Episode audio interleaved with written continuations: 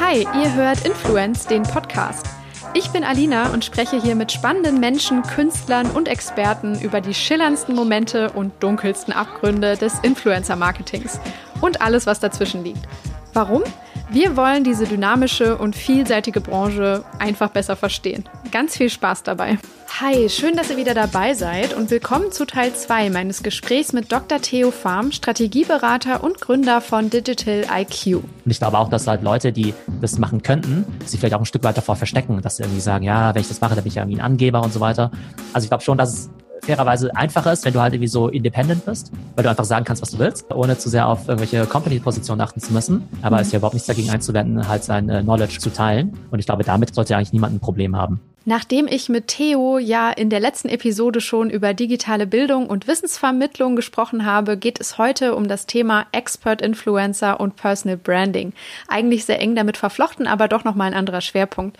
Wie kann man sich im digitalen Raum als Experte positionieren und seine Personal Brand für die eigenen Ziele einsetzen? Theo ist ein toller Case dafür, denn er schafft es meisterlich, wie ich finde, mehrwertstiftende Inhalte zu teilen, Wissen zu vermitteln und andere an den eigenen Erfahrungen wirklich teilhaben zu lassen und von ihnen profitieren zu lassen. Welche Ziele er damit verfolgt, das erzählt er uns gleich ähm, und auch was er an Tipps und strategischen Steps empfehlen würde, um selbst ein Expert-Influencer zu werden oder sich zu einem bestimmten Thema zu positionieren.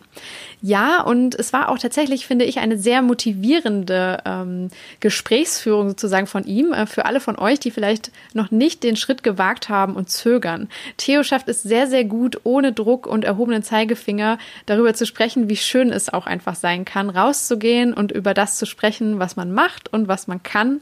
Und äh, ja, seine, seine Leidenschaft und seine Überzeugungen vielleicht auch mit reinzuflechten. Ähm, ich kann da auf jeden Fall äh, auch nur für mich sprechen, dass es ein, ein tolles Erlebnis sein kann, sich äh, für Themen oder auch für seine Expertise stark zu machen und rauszugehen und Gesicht zu zeigen sozusagen, auch wenn es am Anfang ein bisschen scary ist. Äh, seine Thesen für die Zukunft sind am Ende der Episode natürlich auch inkludiert und damit entlasse ich euch jetzt in den äh, kurzen, aber unfassbar informativen Talk mit Dr. Theo Farm von Digital IQ. Wunderbar. Und da geht es ähm, eben wirklich um das Thema Personal Branding, um Expert Influencer. Und äh, das kann man eigentlich auch sehr, sehr schön an deinem Werdegang so ein bisschen entlang erzählen, finde ich, weil ähm, du dich ja eben zu so einem sogenannten Expert Influencer äh, entwickelt hast oder dich auch jetzt so gibst und positionierst. Magst du mal für dich so ein bisschen definieren, was das für, ähm, für dich bedeutet, ein Expert Influencer zu sein? Vielleicht auch im Gegensatz zu einem normalen Influencer. Und äh, ja, was ist das für dich? Genau, ich glaube, Leute in Deutschland, vor allem wenn sie jetzt über 40 Jahre alt sind, die haben ja erstmal mit diesem Problem mit dem Wort Influencer, weil sie dann irgendwie sagen, ja, Influencer, das sind ja irgendwie Kardashians und da wird irgendwie nur Essen und Urlaube und so weiter fotografiert. Für mich ist Influencer eigentlich eher jemand, der halt Content Creator ist, der eben Experte ist und darüber, dass er halt das Ganze über Social Media teilt. Und es kann halt sein, dass du zufällig halt Experte bist für Yoga, für Jogging, für veganes Kochen oder Fitness es kann aber auch sein, dass du einfach Experte bist für Steuerrecht, für Social Media, für, keine Ahnung, Human Resources, für Media Creation und so weiter. Und ich glaube, gerade wir alle als Professionals, also Leute, die jetzt älter sind als 20 Jahre alt, wir erleben ja im Berufsalltag total spannende Sachen. Und es geht ja gar nicht mal darum, dass du sagen musst, okay, ich bin jetzt irgendwie Deutschlands bester Experte für Cryptocurrency und so weiter, sondern du lernst ja etwas, du machst dir Gedanken über etwas, du reflektierst über bestimmte Entwicklungen deiner Branche und das ist ja total schade, wenn du dieses Learning nicht mit anderen Leuten teilst. Das heißt, ich glaube, jeder kann ein Influencer sein, so gesehen, oder eben ein Expert-Influencer. Natürlich, um jetzt wirklich diese Top-Credibility zu haben und eben auch wirklich sehr guten Mehrwert liefern zu wollen, solltest du dich natürlich schon relativ gut darin auskennen. Aber ich glaube letztendlich, Expert-Influencer ist für mich einfach nur das Teilen von Wissen. Und das können eben mhm. große Sachen sein, wie ich bin jetzt irgendwie großer CEO oder sowas. Kann aber auch einfach sowas sein wie, hey, ich habe gestern zum ersten Mal meinen Livestream aufgesetzt, ich habe zum ersten Mal meinen Podcast aufgesetzt. Ich musste irgendwie 100 Stunden recherchieren, um zu lernen, wie das funktioniert. Jetzt erzähle ich euch mal in 10 Minuten, wie das funktioniert, damit ihr da einfach ein bisschen äh, effizienter vorankommt. Ja. Äh, wenn Menschen zu dir kommen und sagen, okay, äh, ich habe eine Expertise und ich möchte die gerne nach außen tragen und Menschen daran teilhaben lassen, sozusagen mein Wissen weitergeben, äh, mich positionieren, wie auch immer. Wie gehst du dann mit denen vor? Wie, welche Schritte ähm, arbeitet ihr dadurch? Also ich würde sagen, es gibt da vor allem drei Themen. Das erste ist so das ganze Thema Strategie, Strategie mhm. und inhaltliche Positionierung. Das zweite ist Content Creation und das dritte ist Distribution. Arbeiten wir die mal kurz ab. Also Punkt eins ist, wofür stehst du eigentlich als Experte? Bist du jetzt irgendwie Experte für TikTok? Bist du Experte für Blockchain? Oder bist du Experte für die Virologie? Also was sind sozusagen deine Themenschwerpunkte? Und da muss man natürlich auch ein bisschen entscheiden, geht man irgendwie total breit oder eher tief? Jetzt könnte man sagen, mein Thema ist eben so digital. Dann könntest du sagen, okay, das ist ja schon relativ speziell. Aber innerhalb von digital mache ich halt total viele Themen. Es gibt halt Leute, die machen halt irgendwie nur TikTok, was auch vollkommen okay ist, weil die sich halt wirklich extrem gut mit TikTok auskennen. Und ich versuche halt sozusagen mich mit TikTok und E-Sports und Sharing Economy und so weiter auseinanderzusetzen. Und das hat immer so ein bisschen Breite versus Tiefe. Schritt zwei ist dann eben zu sagen, Content Creation. Was ist überhaupt mein Medium? Bin ich ein Podcaster? Funktioniere ich gut auf Video? Mache ich einen YouTube-Channel? Werde ich TikToker? Newsletter-Autor? Mache ich eher Shortform oder Longform? Da gibt's eben viele verschiedene Sachen. Die haben alle so ihre eigenen, sagen wir mal, Challenges, sowohl inhaltlich als auch technisch. Und der dritte Part ist eben zu sagen, was ist eigentlich meine Distributionsplattform? Mache ich jetzt irgendwie LinkedIn? Mache ich YouTube? Ähm, Mache ich meinen eigenen Blog? Mache ich einen Private Newsletter? Mache ich einen Livestream, einen Zoom, einen Slack, einen Discord? Also da gibt's ja total viele Möglichkeiten. Und ich glaube, unter diesen drei Themen, Inhalt und Strategie, Content und Distribution, ich glaube, da muss man sozusagen den richtigen Weg für sich finden. Du hast im Vorfeld auch schon so ein bisschen diese, diese These formuliert, dass äh, jeder eine Media Company äh, sein muss langfristig. Äh, das fällt ja dann auch sehr rein in diesen, in diesen Punkt, finde heraus, was dein geeigneter Kanal ist, äh, finde heraus, wie du distribuieren kannst. Ähm, also würdest du generell nicht empfehlen, dass äh, es möglichst darum geht, überall präsent zu sein, alles rauszuhauen, was du an Content auf äh, allen möglichen Plattformen verteilen kannst, sondern wirklich eher schon ein bisschen gezielt auf das zu achten, was du auch authentisch authentisch sozusagen überhaupt besetzen oder vertreten kannst. Weil, wie du schon meintest, nicht jeder im Video zum Beispiel gut funktioniert. Also würdest du eher sagen, dass man da lieber auf die Pferde setzen soll, auf denen man sich sicher fühlt? Ich glaube, das sind unterschiedliche Sachen. Das eine ist natürlich, wo mhm. erreiche ich meine Zielgruppe? Das heißt, mhm. ähm, genau, wenn du halt B2B machst, ist halt LinkedIn ziemlich gut. Wenn es halt ja. eher um Fitness und Lifestyle geht, ist Instagram natürlich ein guter Kanal. Dann natürlich die Frage, welches Medium liegt dir? Also nicht jeder mag gerne Video machen. Manche Leute haben vielleicht eine total coole Stimme, für die ist natürlich Podcast super.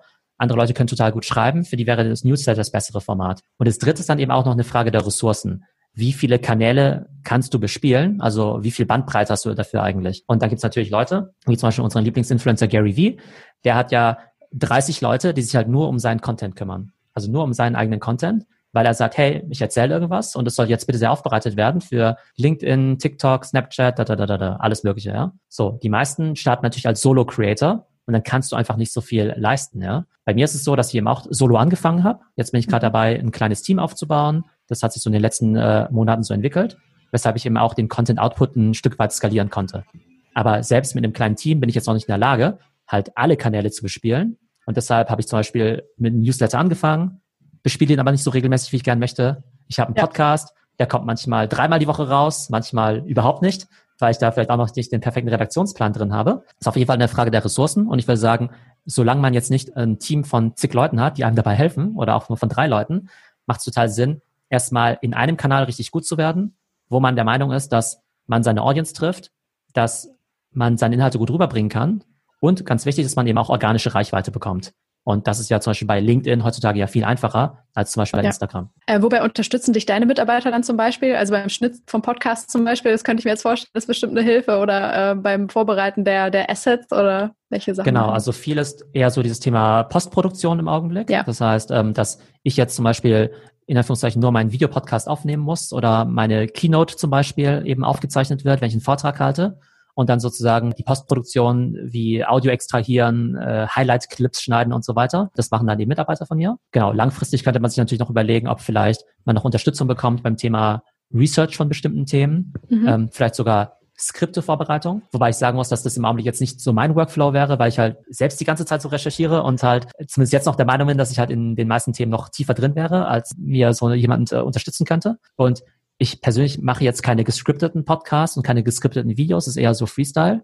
Hm. Aber ich glaube, wenn du halt irgendwann wirklich total viel produzieren möchtest, hohe Quantität bei einer immer noch guten Qualität, dann musst du halt irgendwann schauen, wie du halt deinen Workflow irgendwie skalierst. Und deshalb eben auch so dieses Thema Media Company. Was zeichnet eine Media Company aus? Wer rennt bei Spiegel Online und bei CNN rum? Das sind halt Redakteure, die einen Redaktionsplan machen. Das sind Leute, die Recherche machen. Das sind Leute, die halt Media produzieren können. Das sind Leute, die Media ausstrahlen können.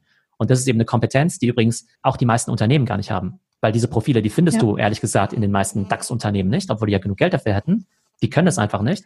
Und deshalb haben halt kleine Firmen, kleine Creator plötzlich die Möglichkeit, viel mehr Leute zu erreichen als die großen Konzerne, weil die halt schon wie so eine Media Company ticken und eine große Company halt eher noch klassisch denkt in Marketing und Anzeigen buchen und Kampagnen und so weiter und so fort. Die verlieren sich halt in ihren Silos, ne? Ähm, und ich erlebe das genauso. Also ich finde es faszinierend, dass wir in den letzten Jahren diese Diskussion erleben, ähm, in der eigentlich ja doch zu Beginn auch gesagt wurde und auch von Gary Vee ja doch sehr vorangetrieben, so jede Company muss eine Media Company sein. Ne? Also jede Brand muss äh, es schaffen, sozusagen äh, auch zum Broadcaster zu werden. Ähm, was man zum Beispiel ja bei Fußballclubs auch schon gesehen hat, dass die jetzt alle ihr FCB-TV und so selber machen und nicht mehr über Pressekonferenzen sozusagen nach außen kommunizieren, sondern halt selber Content erstellen. Und dass das jetzt so aufs Individuum gebracht wird, das finde ich ist so etwas, was man dann im nächsten Schritt jetzt gesehen hat, ne? dass auf einmal jeder Einzelne äh, empowered wird, sozusagen ja seine eigenen Themen zu finden und dazu eben Content zu produzieren produzieren. Das ist ja eben sehr eng mit dem Thema Personal Branding dann auch verknüpft. Ne? Ähm, wie würdest du für dich dann diesen Begriff damit mit reinflechten? Ist also auch jeder Mensch, äh,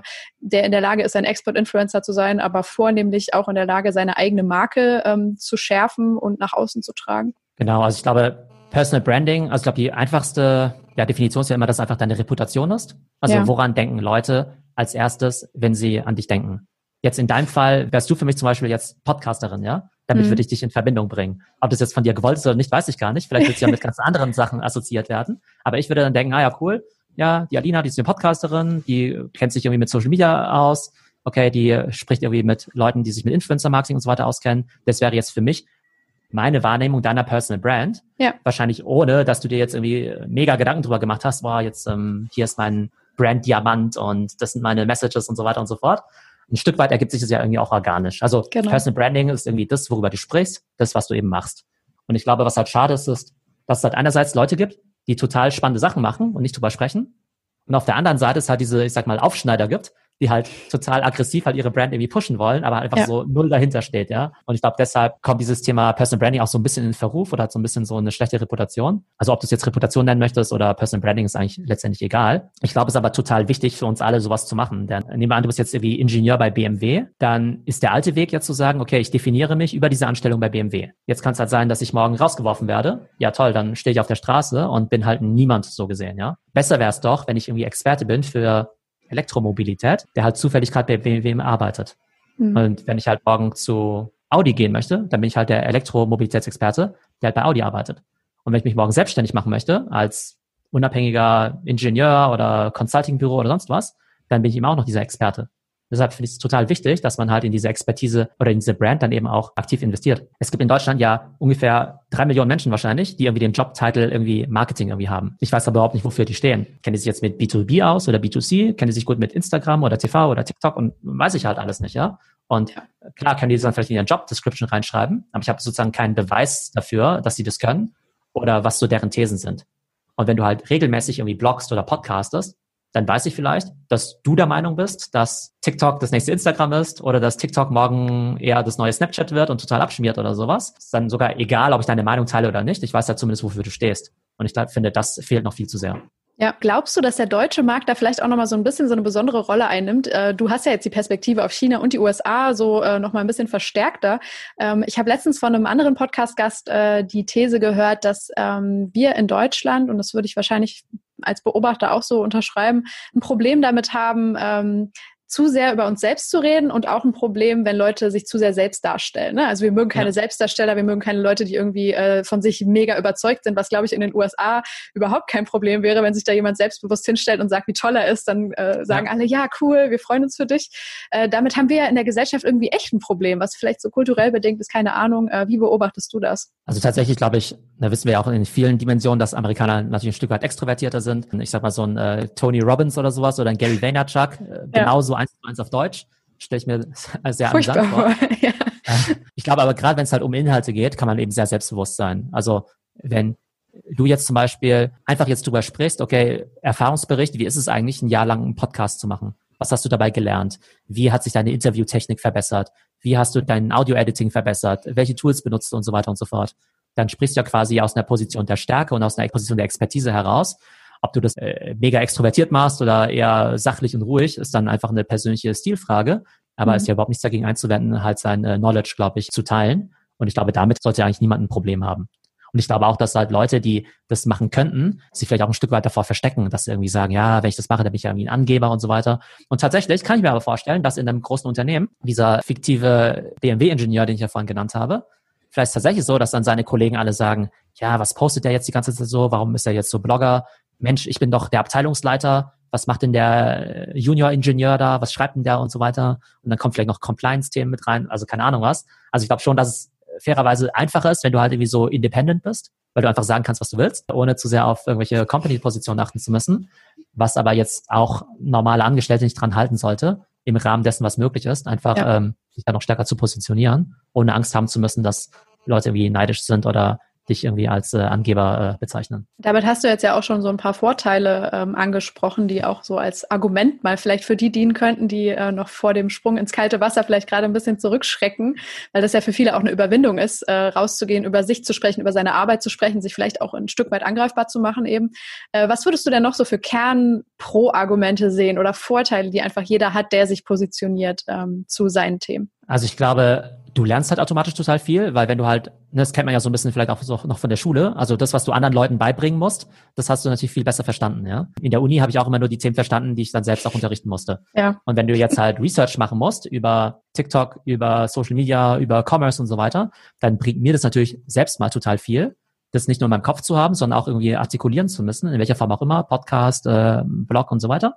Das heißt, selbst wenn du es mit niemandem teilen würdest, wird es einfach schon total viel lernen. Aber dann hast du natürlich total viele Benefits. Das kann irgendwie sein, dass du dann natürlich bekannter wirst. Du wirst für Interviews angefragt, du wirst für Keynote-Speeches angefragt, du wirst vielleicht von Recruitern, von Headhuntern irgendwie angesprochen auf eine neue Position. Du machst dich irgendwo sichtbar als Experte in deiner Industrie, kannst dich viel leichter selbstständig machen. Also da gibt es eigentlich zig Vorteile, so dass ich eigentlich der Meinung bin, dass eigentlich diese Personal Brand heutzutage fast das wichtigste Kapital ist. Wir haben ja im ersten Teil des Podcasts ja über äh, Uni-Abschlüsse gesprochen und, ne, und so weiter. Und was ja total bei, in unserer Gesellschaft ja total viel Kapital hat, ist ja zu sagen, okay, ich habe jetzt in Harvard studiert, ja, oder ich war bei McKinsey und so weiter, ja. Das ist nach wie vor ziemlich viel wert, aber ab irgendeinem Punkt würde ich sogar sagen, okay, was ist wertvoller? 20.000 echt gute Follower zu haben, also die dich halt wirklich gut finden auf irgendeiner Plattform oder halt ein Doktortitel oder sowas, ja. Ich glaube, es wird halt immer mehr quasi diese Followership sein. Und zwar nicht als Selbstzweck, als irgendwie Vanity Metric und oh, ich bin so geil und bla bla bla, jetzt kann ich irgendwie Schokoriegel in die Kamera halten und verkaufen oder sowas, sondern einfach, man hat eine Reputation im Markt und die Reputation macht sich jetzt aber nicht fest in, ich habe so ein Stück Papier, wo irgendwie Harvard draufsteht, sondern Leute hören einem seit Jahren zu, haben was von dir gelernt und sehen eben auch, dass man ja sich einfach in seinem Bereich auskennt. Und ich glaube, es wird eben immer wichtiger. Social Proof, ne, fällt mir da gerade ein, so als, als Überbegriff. Sehr, sehr schön. Ja, ja. ja, total wichtig. Und man sagt ja zum Beispiel heutzutage, dass ja jetzt im Modelbereich, dass es irgendwie total wichtig ist, um einen Modeljob zu bekommen, dass du viele Follower auf Social Media zum Beispiel hast, ja. Das ist im, ehrlich gesagt im normalen Jobbereich zum Teil auch gar nicht anders, dass jetzt selbst im Bereich Venture Capital, da könntest du jetzt sagen, okay, da gibt's 100 Leute, die kennen sich genauso gut aus mit dem Thema E-Sports und Gaming zum Beispiel, ja. So, wen stelle ich jetzt davon ein für meinen Venture Capital Fonds? Vielleicht den, der eh schon 30.000 Twitter-Follower hat, ja, dem halt auch Leute aus der Industrie irgendwie folgen, weil der halt so gesehen halt mehr Influence hat.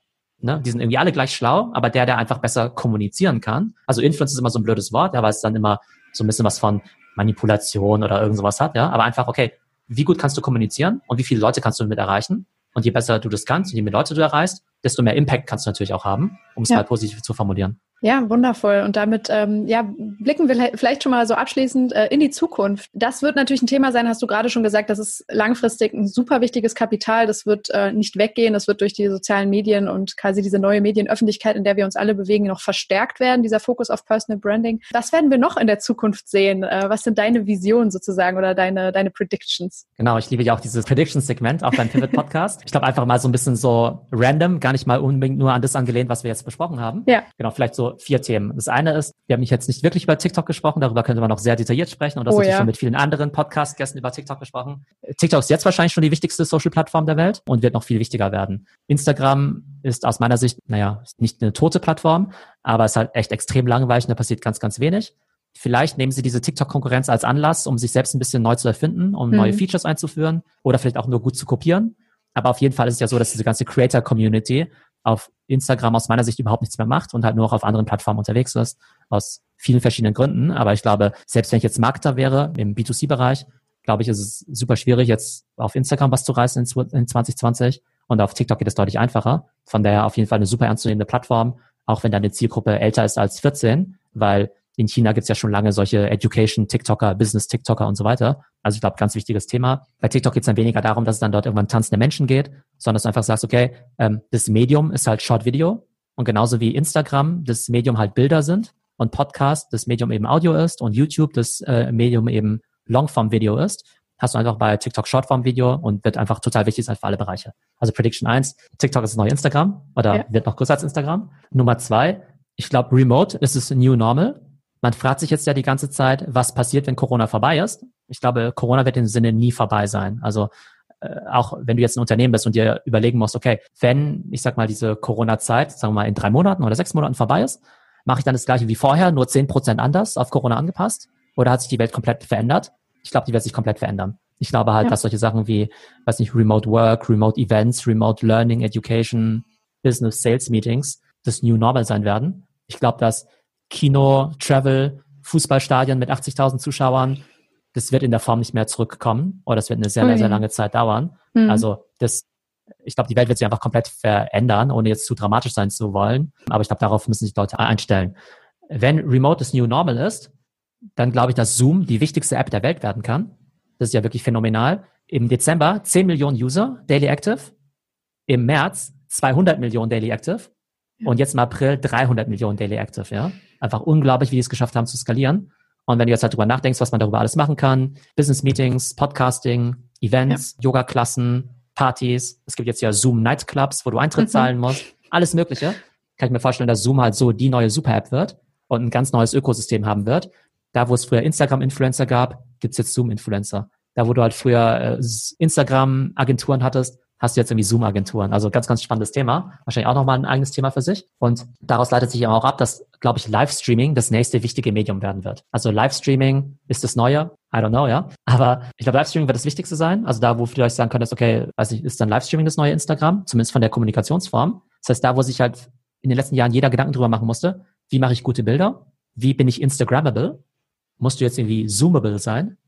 Also ja. wie machst du einen guten Livestream? Wie machst du das, dass es optisch gut aussieht, Audioqualität gut ist, dass es unterhaltsam ist, dass die Leute engaged sind. Und Livestreaming sieht man ja auch bei so Sportsachen, Peloton in den China, Livestreaming, E-Commerce und so weiter. Ich glaube, das ja. wird eine der wichtigsten äh, Komponenten sein oder Capabilities, die aber auch relativ schwierig aufzubauen sind. Wie alles ist es keine Rocket Science, aber einen guten Livestream zu machen, ist halt mal was ganz anderes, als jetzt einfach nur ein Bild von einem Avocado-Toast zu machen. Und ich glaube, dass sich da sowohl Creator als auch Firmen eben einer ganz neuen äh, Challenge gegenüber sehen werden. Ja, das finde ich einen sehr, sehr spannenden Ausblick und ähm, werde das bestimmt im Podcast auch nochmal aufgreifen. Wir hatten das nämlich schon äh, Schwerpunkt China. Da wurde schon sehr, sehr ausführlich darüber gesprochen, dass es super viele Livestreaming-Influencer gibt, die das mittlerweile halt im, äh, im Commerce-Bereich schon aufbauen und äh, ausbauen ja, mal sehen, ob wir das in Deutschland auch bald sehen werden. Bin ich sehr, sehr gespannt. Und äh, die Zoom-Prediction kann ich auf jeden Fall nur unterschreiben. Ich empfehle das im Moment jedem, mit dem ich irgendwelche Videocalls mache und äh, schicke einfach einen Zoom-Link rum, weil das äh, irgendwie das Tool ist, das mich privat auch am meisten überzeugt von all denen, die ich gerade benutze.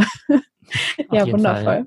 Ich danke dir für deine Thesen, für deine Einblicke. Ähm, das ist ein wahnsinniger Wissensschatz, den du uns jetzt hier schon in der kurzen Zeit vermitteln konntest. Und äh, ja, ich bleibe weiterhin äh, treu deinen Inhalten äh, als Follower sozusagen verbunden und bin gespannt, was du in den nächsten Monaten noch so auf die Beine stellst. Vielen, vielen Dank für deine Zeit. Genau, vielen Dank für die Einladung. Hat viel Spaß gemacht. Ciao. So, das war das Gespräch mit Theo. Ich hoffe, es hat euch Spaß gemacht. Das waren ja jetzt zwei Gespräche. Ich hoffe, sowohl Talk 1 als auch Talk 2 haben euch äh, bereichert.